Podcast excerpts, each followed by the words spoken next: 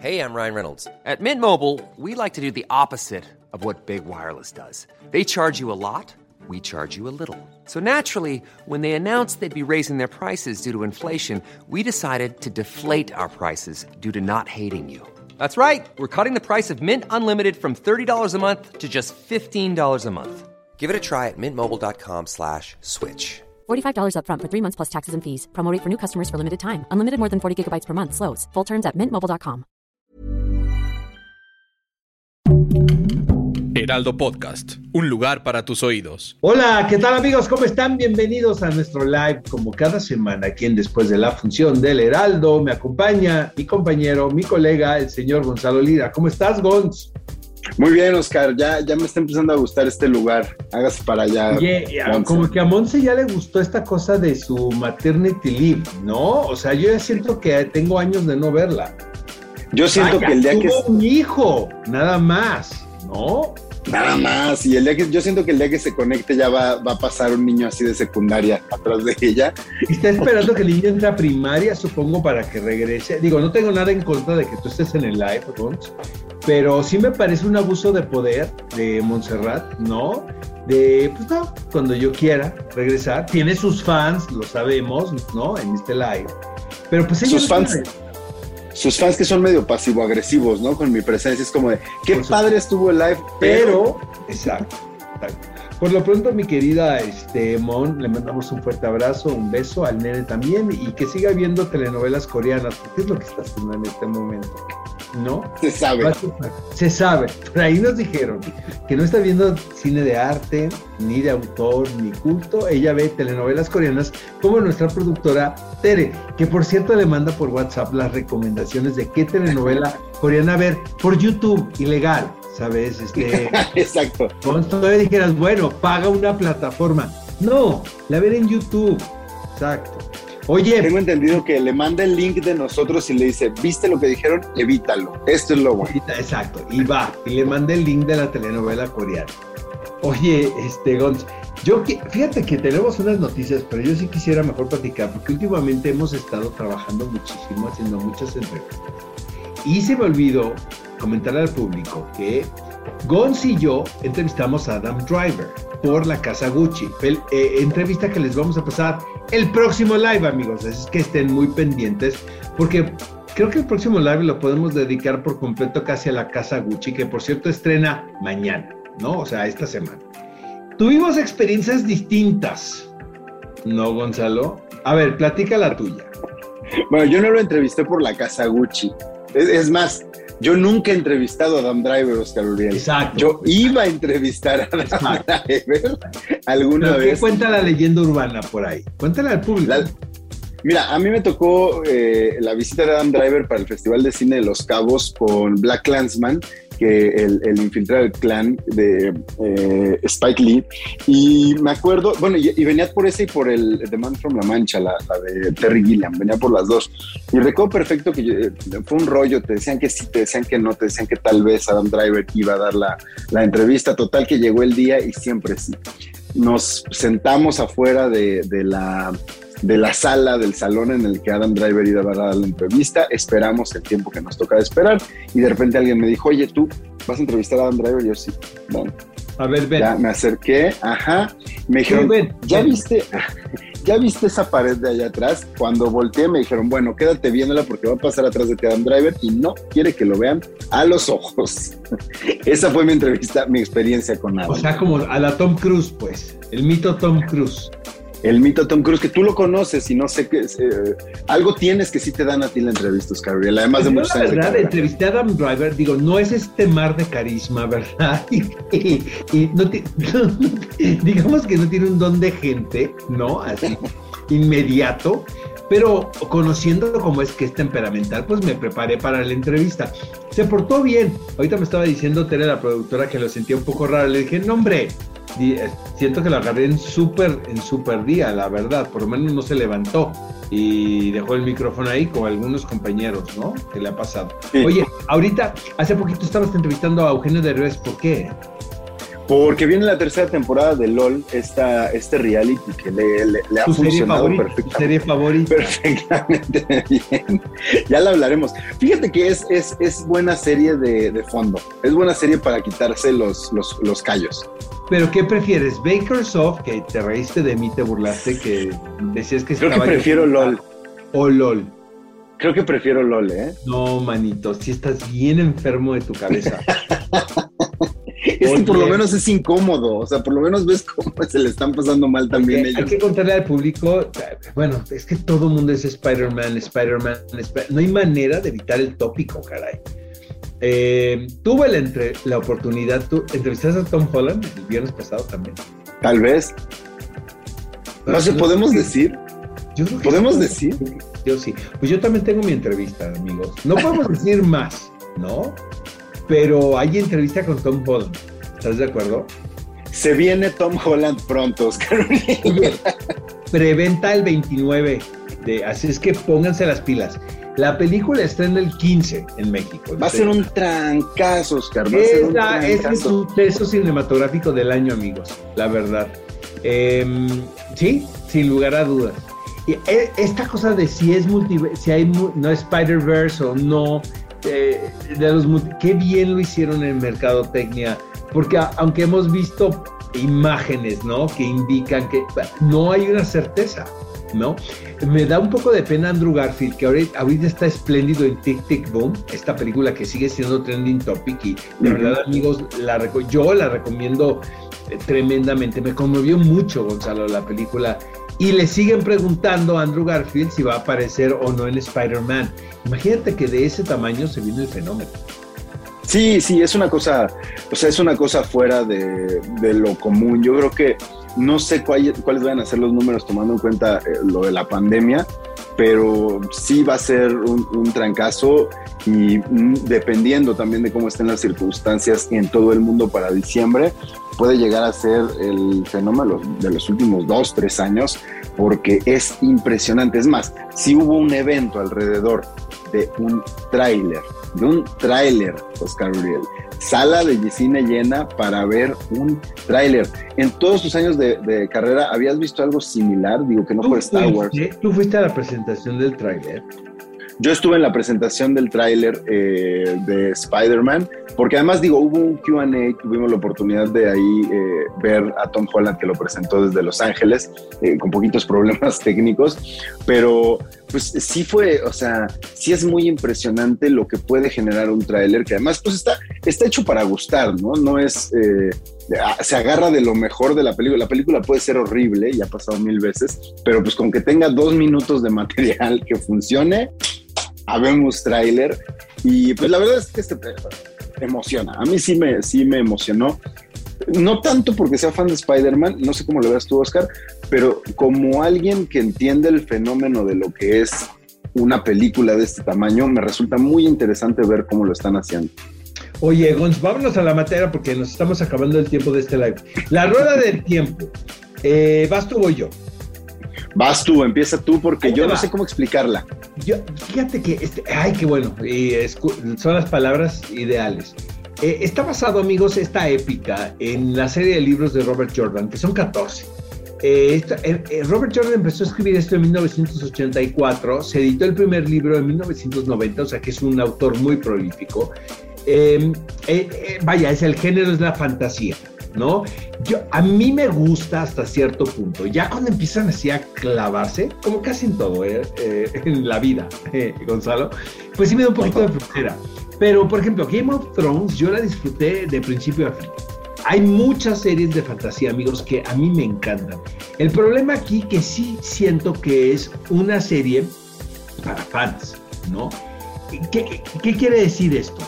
Que cuando estamos hablando de 14 libros, eh, Robert Jordan fallece, eh, estaba escribiendo el último y luego eh, fue- era tal el éxito editorial que decidieron escribir una persona, ¿no? Los últimos, imagínense, tres libros más para concluir con la saga y una precuela. Como pasó con Millennium, ¿no? La, la, saga esta de los hombres que daban a las mujeres. Sí, pero, pero siento que esto es mucho más ambicioso. El problema que hay en, en la rueda del tiempo, que obviamente es la versión de Amazon Prime de tener su Game of Thrones, que es evidente, es que es demasiada información y no hay tanto presupuesto. A mí me pareció que se acerca más a un programa de sci-fi, ya sabes, como que le hicieron falta tres horas de render a los efectos digitales. Y no hay problema con esto, pues no, nos divertimos, pero no es Game of Thrones, amigos, la verdad, no tiene esa, ese sentido de épica que tenía la serie de HBO que nos tenía todos seducidos y que era nuestra telenovela semanal. Eh, no estoy diciendo con esto que la rueda del tiempo sea un despropósito, en lo más mínimo. De hecho, me gustó, pero sí creo que es más la ambición de los productores que lo que es. Y con esto me refiero es que se ve que el presupuesto tampoco es tan grande, o no se ve, amigos, este, con la pena en la pantalla. Eh, Pike me encanta, me parece una actriz fascinante porque tiene un rostro difícil de leer y siento que está espectacular en este personaje que es una, una misteriosa mujer, podemos decir, que llega a una aldea en un mundo, ¿no? Que no sabemos si es pasado, si es presente. Eh, y llega en busca de su dragón, que para, que vaya, en términos prácticos es el Mesías, ¿no? y ella elige, eh, hay, un grupo de cinco contendientes para ser el Mesías, que eso lo hace una especie como de Who Done It, ¿no? La serie que está, está padre.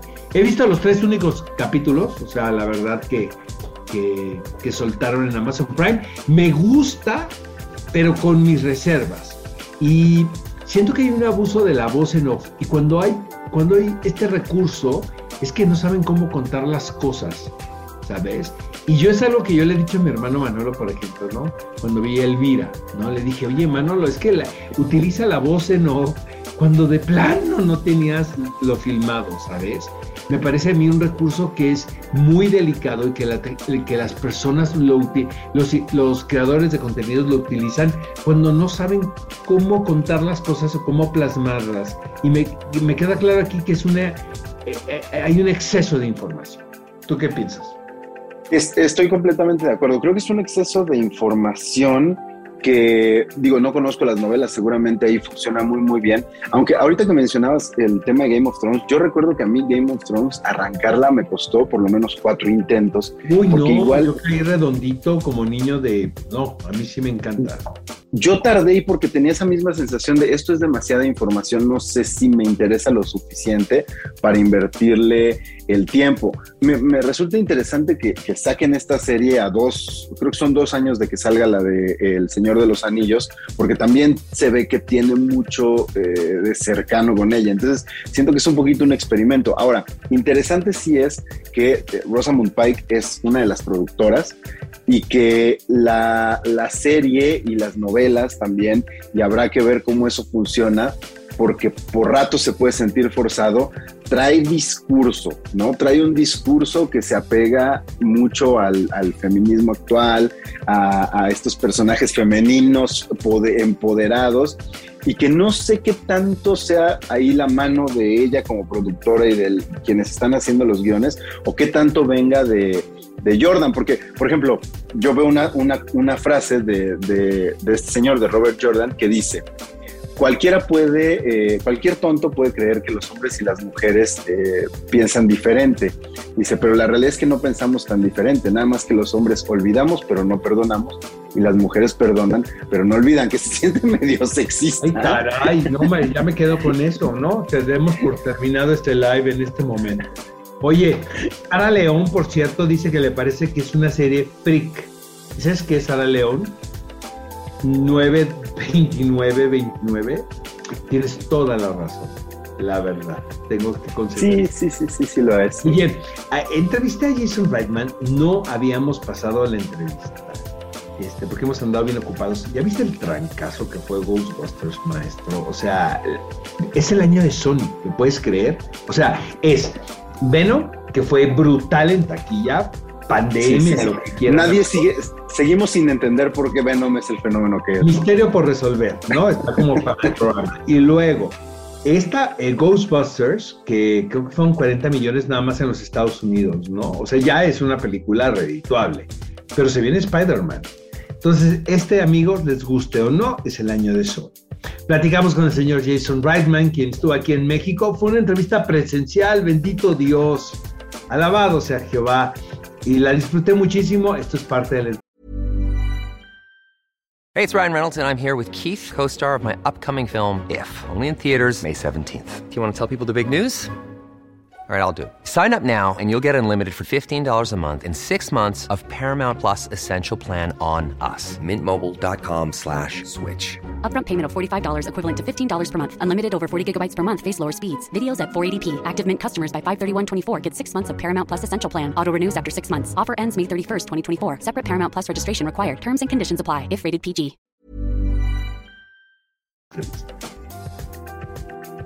Well, thank you very much, uh, Jason, for the, for the interview. Um, how, how did you begin uh, conceiving the feel and look of the movie when there's already a universe with these characters, you know, and very much loved, very well known, you know, through the years? It's interesting. You know, I was on the set of Ghostbusters when I was seven years old. It's been a part of my life as long as I can remember. I don't go a day in my life without seeing someone wearing a t shirt with the Ghostbusters logo.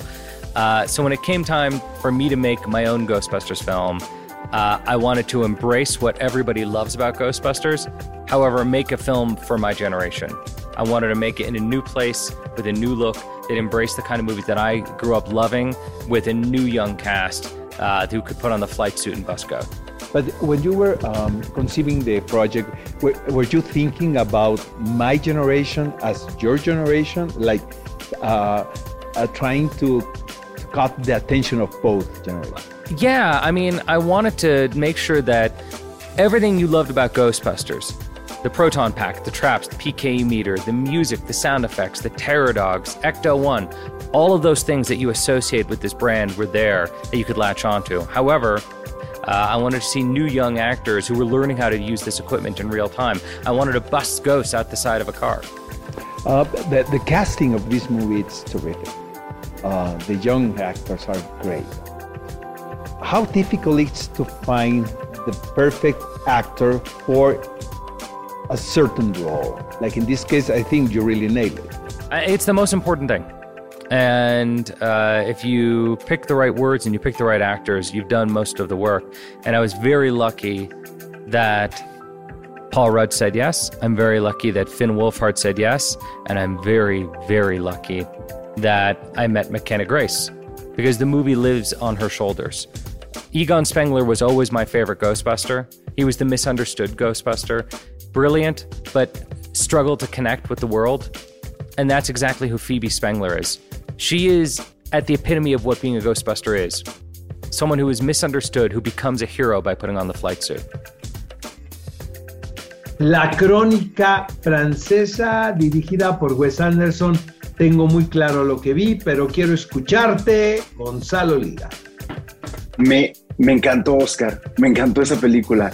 ¿Sabes qué, ¿Sabes qué me pasa? Que eh, con, con, Wes Anderson, por ejemplo, a mí no me gusta Moonrise Kingdom porque siento que ya estaba muy sobada la fórmula de repente. de demasiada miel, ¿no? También. Eh, era demasiada miel, pero sobre todo ya era muy forzado como esta onda de los personajes incomprendidos. A mí me gustan los personajes cínicos. Me gusta Royal Tenenbaums porque tiene a Royal Tenenbaum, al papá, que es un desgraciado, que es un maldito. Y de repente, como que, como que Wes Anderson se empezó a ir como a sus personajes más pusilánimes, más ñoños piensa, y, me gusta Darjeeling Limited, ¿no? Por ejemplo, pero creo que... A ver, a ver, a ver, trivia, trivia.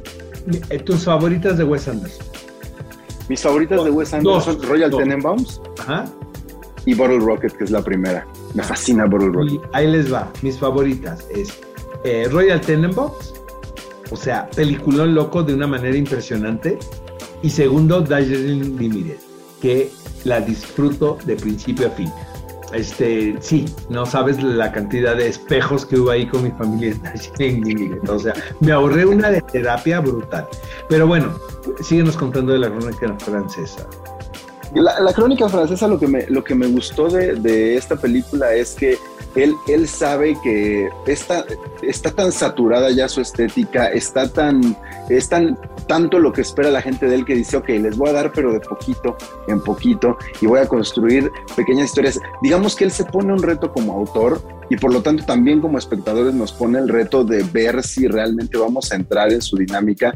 Y creo que le sale muy muy bien, es mucho más cercana a Gran Budapest Hotel, ¿no? En el sentido de que están pasando muchas cosas, pero aquí sí hace una división, hay una cosita que las conecta, ¿no? Que es esta onda de la revista, pero que, sinceramente yo, yo la disfruté. Y me gustó que siento que es de las pocas veces que, que ves a Wes Anderson hablando de temas específicos. ¿no? O sea, no solo contando una historia, sino a través de esa historia tocando ciertos temas, ¿no? La, relación de este pintor maldito, ¿no? Con, con, este, con, la mujer, ¿no? Y, Lea Seydoux. Con Lea Seydoux, que, que, fue creo que mi historia favorita. Bueno, la del chef también es maravillosa. No, mi historia favorita, ah, para variar, es la protagonizada por Timothée, ¿no? Me imaginé. Este, eh, no, qué gozada. Miren, eh, me encantó también, igual que a ti. Eh, yo no entiendo ese comentario de, es que es lo mismo, pues es que es, es, un director que tiene un estilo, para empezar. Siento, honestamente, que hay una ambición mucho más evidente que las otras películas. O sea, sí siento que su espectro es más elitista en el aspecto que se trata de un homenaje a una revista que él amaba, que era el New Yorker. Para empezar, las revistas impresas pues están a punto de desaparecer que es una gran pena los que venimos de otra generación, porque a mí me encanta, ¿no? El, medio. Em, eh, yo, precisamente a lo mejor por eso, y de una manera personal, yo entré, caí redondito como niño de kindergarten a la propuesta de Wes Anderson. Ahora, como cualquier película omnibus, y con esto me refiero a que son películas que parten de cuentos, ¿no? Que son varias viñetas, pues hay unos mejores que otros. Y eso, aunque seas Stanley Kubrick, va a suceder. O sea, es muy complicado encontrar eh, una media entre varias historias que, que, constituyen una película. Siempre va a haber unas mejores que otras. Entonces la comparación, tú mismo te pones una trampa ahí, porque la comparación de que una está mejor que otra es, o sea, se tiene que dar, ¿no? Es per se. Por ejemplo, a mí el cuento de Timothée Chalamet me parece mucho más interesante que, este, o que otros cuentos, ¿no? Eh, Francis McDormand, fascinante. Tilda Swinton, por favor, denle un premio por esta, por esta participación. Y, este, y qué gozada de película La Crónica Francesa. Si no la han visto, amigos, por favor, dense un chance y véanla en pantalla grande. ¿Estás de acuerdo? Sí, vale la pena. Todo lo que hace Wes Anderson vale la pena verlo en pantalla grande porque sí es la, estética, como bien dices. No es que sea lo mismo, es que es un estilo, es congruente con su estilo, pero sí está contando otras cosas y eso es lo que me gusta, que siempre en su estilo logra contar muchas cosas distintas, tocar temas diferentes y sobre todo hablarnos del mundo que él habita, que es muy particular. Oye, en la trivia, ¿no? De sí, que, que sale en redes del Heraldo, ya viste la crónica francesa hay respuestas. Nuestro querido Juan Contreras dice que no la ha visto. Vela, Juan. Eh, Oscar Oficial Cero, increíble. Pues sí, sí puede ser increíble. No sé si es de las mejores, obviamente, pero sí me gusta mucho la película. Creo que no es de las mejores, pero me pasa como con Steve Sisu, eh, la, Life Aquatic, que es una película que a la vez dices, intentó hacer algo diferente, le salió, quizá no conectó del todo conmigo, pero se está arriesgando otra vez. Y, en un director como tan, tan parejito, con, una estética, como lo decíamos, tan única, eh, se agradece que de repente te sacuda y te, y te haga ver las cosas desde otro ángulo, a pesar de estar en el mismo universo. Oye, Gonz, entrevistaste a Paul Roth, ¿no? Y a Carrie Entre... Carrie Coon, Paul Roth, también por ahí está Finn Wolfhard y McKenna Grace, que son protagonistas también de Cazafantasmas, que hacen la película, ¿no? O sea, y, creo que es, parte de lo que, de lo que se habló, ¿no? Es tan importante el elenco que estamos hablando de Wes Anderson, estamos hablando de Bill Murray, estamos hablando de un actor que salió de la época de los cazafantasmas y de Saturday Night Live y sigue vigente y mucha gente lo sigue relacionando con esa franquicia. Así que pues de eso hablamos, ¿no? De, la franquicia, de entrarle a algo tan icónico, sobre todo en Estados Unidos. Y vamos a ver, ¿te parece lo que me contaron? Nobody has, has such a personal connection to, to this uh, franchise as, as Jason, obviously. Um, but um, I've been asking all of you um, if you have any personal connection with the Ghostbuster franchise, like a very, very intimate one. Mm. I mean, mine's not intimate. Mine is just like everyone else's who grew up in the 80s. I was three when the movie came out, and it was Ghostbusters 1 and 2 were on TV all the time. I saw them all the time. They were absolutely ubiquitous. So my connection's not so personal, though I did enjoy reading Violet Ramos's um, biography of her father, or of herself and her father, her relationship with Harold. And Harold Ramis and Bill Murray both operated um, in the comedy scene in Chicago, and that's where I make my home as an artist. So I felt proud to be connected to them in this way. You know, I remember seeing the movie when it came out, loving it. All my friends loved it. Uh, it was, you know, it, we could tell kind of, it felt like a classic when it came out and it stayed in the theaters for a while. Movies stayed in theaters a little bit longer back then. Um, so it was an event and, and, um, I loved the Ray Parker Jr. song. It was on the radio about every 20 minutes. And, uh, and I just remember thinking, you know, this is a major movie. Back at the age when, uh, if you saw a movie that you really loved, it was major. It affected all of us in, you know, in a, in a different kind of way. It wasn't things weren't quite so disposable, disposable, and um, and so just I don't know. I I I, I think like many people my age, we've just grown up, and that movie has always um, been a seminal part of our childhood. What characteristics uh, do you think that your characters have that will be seen in the future as, as the, the original characters of, of the original Ghostbusters? Well, I love that Jason focused on the family dynamics in the script. I think that's where the, the strength and the payoff come from at the end of the film. And so for me, uh, you know, the fact that everyone's searching for their identity, including Callie, she's, you know, she's a mom who's got a, you know, she's trying to build a life outside of her kids as well. And um, everyone's trying to fit in and, and survive, frankly. There's a survival narrative involved. They're broke, you know. The stakes for the family feel really real to me. And, um, I, you know, they're all flawed. And, and I love that. I think it gives us a lot of room for growth growth. Um, should the would the story move forward? I think they, they gave themselves a lot of room for that. I will say this: when I saw the movie and I see those kids, they're so terrific, and they're such um, they're so unique and so talented that I could I, I see it. I can't even imagine anybody else playing those parts except for those kids, and I think that they were exceptional. Do you have any personal connection with the Ghostbuster franchise that you remember that is special for you? Yeah, not my, like Jason. No, not like Jason, but you know, little things. I mean, my dad would walk around when I was a little kid quoting Ghostbusters mm-hmm. all the time. Yeah. Uh, and uh, yeah, it's something that was just there. It was. It's so funny. It's like people ask us all the time. They're like, "Yo, what was your first memory of Ghostbusters?" But it, like, it was always there. It's like air or oxygen. It's just yeah. there. You know what I mean? It's just there. That's like a funny like yeah. uh, Sarah Silverman said that. Honestly, it was always around in my house. I, I always loved Ghostbusters. I, I, mean, I was Ghostbuster for Halloween in 2017 before like so any of this. I have a video of myself like dancing to the Ghostbusters theme song whenever I was seven.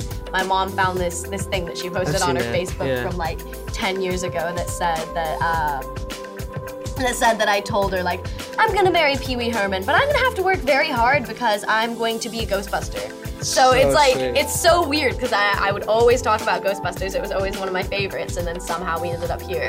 yeah, you're very young, and uh, these characters are contemporary and they're young. Um, did you get the chance to uh, like tell Jason? Uh, is there any anecdote like telling Jason like you know what? People don't talk that way. Oh, absolutely. No, no, no, totally. And and but that's why Jason's so amazing. Is like number one, he didn't have a lot of those lines, which is amazing because I think he really pays attention to his daughter Josie and how she talks. She's our age, um, or she's McKenna's age. She's a little younger than me, but um, definitely, definitely, he's like the best collaborator. If you don't feel comfortable saying a line, you could switch it around and, and say something that makes you feel comfortable. Because if you're not comfortable, then he's not comfortable. Um, and uh, but yeah, no, a few times, you know, we talked about that. Um, but um, yeah, I don't know. I, I, I, think he just wanted something authentic. He's a very authentic filmmaker. I mean, if you've seen his other movies, they're really sweet and sensitive. And and uh, this is the most, this is the sweetest and sensitive, most sweet and sensitive Ghostbusters movie that's ever been uh, made. Thank you very much, guys. Thank you so much. Thank you so much. Bye. Bye bye. Qué buen tino de Jason Reitman de elegir a estos actores, sobre todo, mira, la, la generación antigua, pues no, no había manera, ¿verdad?, de cambiarlos. Que, amigos, la verdad casi me da un infarto el de verlos ahí en ese, ¿sabes? Este Gonzalo, o sea, yo vi la película de 1984 en un cine. Entonces el verlos en esta película tan bien en forma, ¿sabes? Con esta dignidad, con esta... eh, esta y, y que Jason Reitman sea el director cuando su papá fue el realizador de la primera y segunda. Sí fue bien emocionante. Yo caí en la trampa de, de- de Ghostbusters Afterlife, pero lo decía también, ¿no? El, el- el tiempo que se tomó Jason Reitman para empezar la acción es algo bien extraño de ver ahora en películas de este tipo. Totalmente, totalmente, que además lo decíamos el otro día, lo platicamos, no aboga solo a la, a la nostalgia, se toma el tiempo de contarte una historia y la nostalgia entra después. Tiene la suficiente confianza Jason Reitman de que la franquicia da para eso, para desarrollar historia, para desarrollar personajes y no necesariamente depender de, digo, lo lleva, lo lleva en el título, ¿no? Casa Fantasmas, sabes de qué se va a tratar, está dado por hecho, te cuento una historia nueva y ahí estás enganchadísimo. Y es conmovedora, es, es bonita, es mucho, es su estilo, ¿no? Oye, pero ¿tú crees que, por ejemplo, las nuevas generaciones puedan verse seducidas por esta película? O sea, como Pues, para creo- hacer una secuela de Ghostbusters Afterlife. Pues creo que el elenco está muy bien elegido y piensa en Finn Wolfhard, que es Stranger Things, que es un poco un throwback a todo ese cine de la época, el mismo personaje se vistió alguna vez de cazafantasma, entonces creo que eh, encontraron la fórmula perfecta, se queda en familia, este, aboga la nostalgia, pero no se clava solo en eso y yo creo que tiene potencial, tiene potencial para seguir. Y ellos medio, medio daban ahí idea de que podría verlo. Oye, Gons, nos quedan dos minutos, pero este, la próxima semana, amigos, les vamos a platicar de Hawkeye. Yo ya vi dos capítulos, tú también, ¿verdad? Ya, se entrevistaron también ahí. Este, ahí les va mi frase célebre de la semana y es del personaje interpretado por Gene Hackman en The Royal Tenenbaums. Eres tú, tú eres ese güey, Oscar. Tal cual. Me leí, me conoces muy bien, amigo. Me da pena decirlo, pero dice: Siempre me han considerado un cretino desde que yo pueda recordar. Pues ese es mi estilo. ¿No te parece una belleza? de- es que eres tú. A ver, Pero no lo eres, Oscar, no lo eres. Va, y va. ahí te va una. Yéndonos con las frases cínicas, voy con otra de Robert Jordan, que es el autor de eh, The Wheel of Time, que dice, es muy sorprendente lo que uno puede aprender de los libros cuando los lee, ¿a poco no? Exacto, exacto. La frase está de la calle, ¿no? Dice, leer quita lo estúpido. Bueno, a veces. ¿No? Oigan amigos, este, muchísimas gracias de verdad por acompañarnos en este live. Los esperamos la próxima semana. ¿Qué es? Viene House of Gucci también. Y este, y ah, tu, tu entrevista con Rosamund Pike, ¿no? Gons? También vamos a hablar con Rosamund Pike de, de Wheel of Time. eh, así que que no se despeguen, viene un montón de material. Se- El año está cerrando, miren, estamos hasta bajando de peso. Véanos amigos, manden cremas. Nos vemos. La próxima. Planning for your next trip? Elevate your travel style with Quince. Quince has all the jet setting essentials you'll want for your next getaway, like European linen, premium luggage options, buttery soft Italian leather bags, and so much more. And is all priced at 50 to 80% less than similar brands. Plus, Quince only works with factories that use safe and ethical manufacturing practices. Pack your bags with high-quality essentials you'll be wearing for vacations to come with Quince. Go to quince.com slash pack for free shipping and 365-day returns.